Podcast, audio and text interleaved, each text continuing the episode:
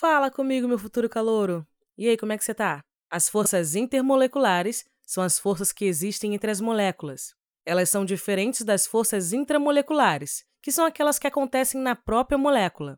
Uma força intramolecular estaria existente, por exemplo, na ligação covalente, enquanto a força intermolecular é a força existente entre as moléculas. Vamos então ver a primeira força intermolecular. Ela é chamada interação ou interações de polo-dipolo. Vamos ver o porquê desse nome. Vamos olhar para uma molécula de acetona e colocar um pouco de foco no carbono, que faz uma dupla ligação com o oxigênio. Nós sabemos que o oxigênio é mais eletronegativo que o carbono.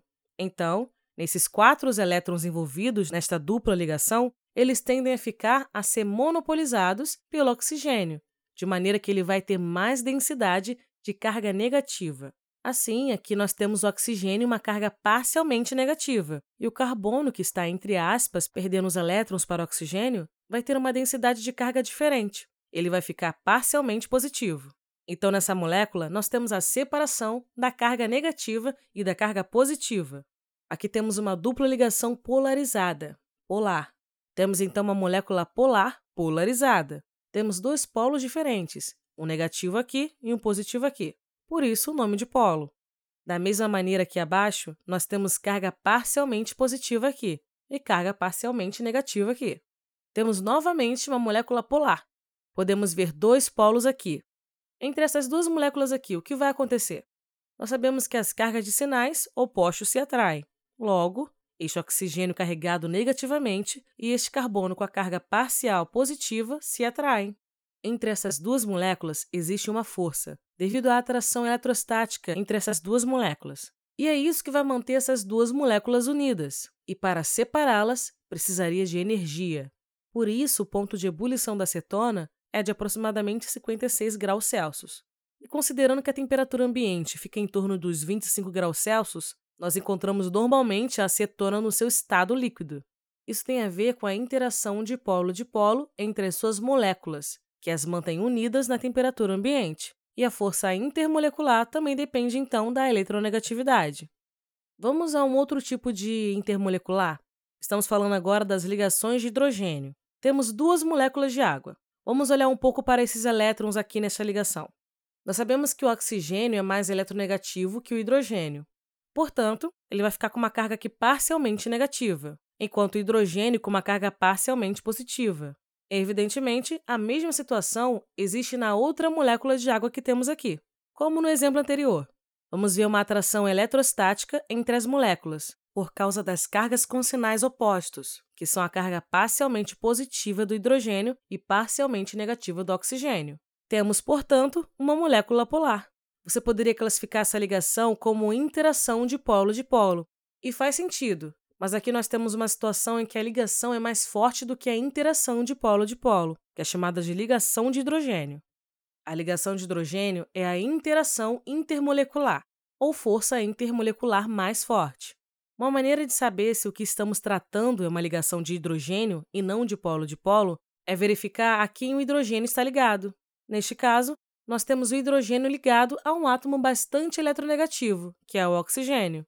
Ele está interagindo com um outro átomo bastante eletronegativo, que é o oxigênio da outra molécula.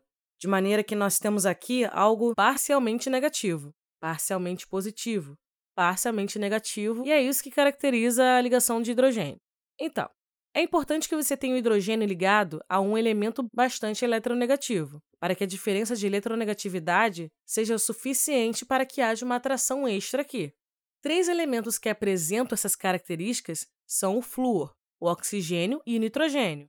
E uma maneira fácil de se lembrar disso é pensar na palavra FON, F-O-N. Assim, lembrando-se desses três elementos, você pode lembrar-se de que ali se formam as ligações de hidrogênio. Você pode então se lembrar desse tipo de força intermolecular. E o ponto de ebulição da água, como nós sabemos, está em torno de 100 graus Celsius. Portanto, é maior do que o da acetona do exemplo anterior.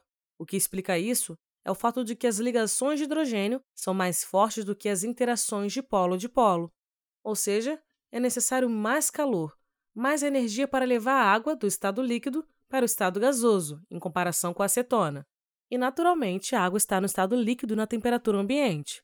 Vamos a um outro tipo de força intermolecular, que é chamada força de dispersão de London, ou simplesmente força de London.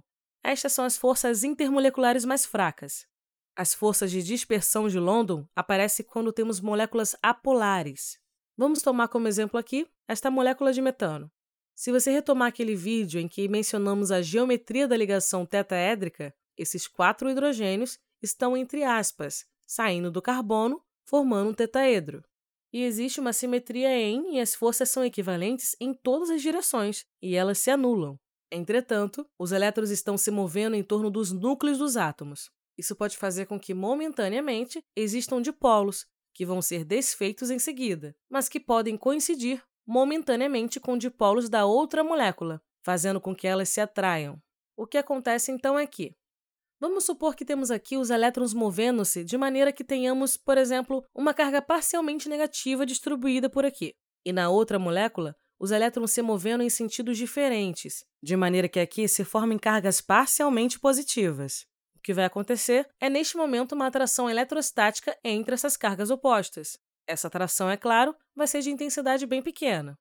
É por isso que as forças de dispersão de London são as interações intramoleculares mais fracas, mas ela está aí, mantendo essas moléculas de metano unidas. O que nós podemos esperar de fato dessas ligações serem muito fracas é que o ponto de ebulição do metano seja bastante baixo, e de fato é o que acontece. O ponto de ebulição do metano está perto de menos de 164 graus Celsius, ou seja, na temperatura e na pressão ambientes, nós o encontramos no estado gasoso.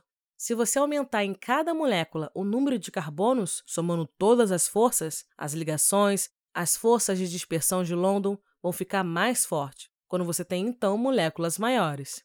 Portanto, para outros hidrocarbonetos, você pode ter o ponto de ebulição mais alto. Este foi então um pequeno resumo sobre as forças intermoleculares. Beleza, futuro calouro? Até o próximo episódio e beijo, tchau!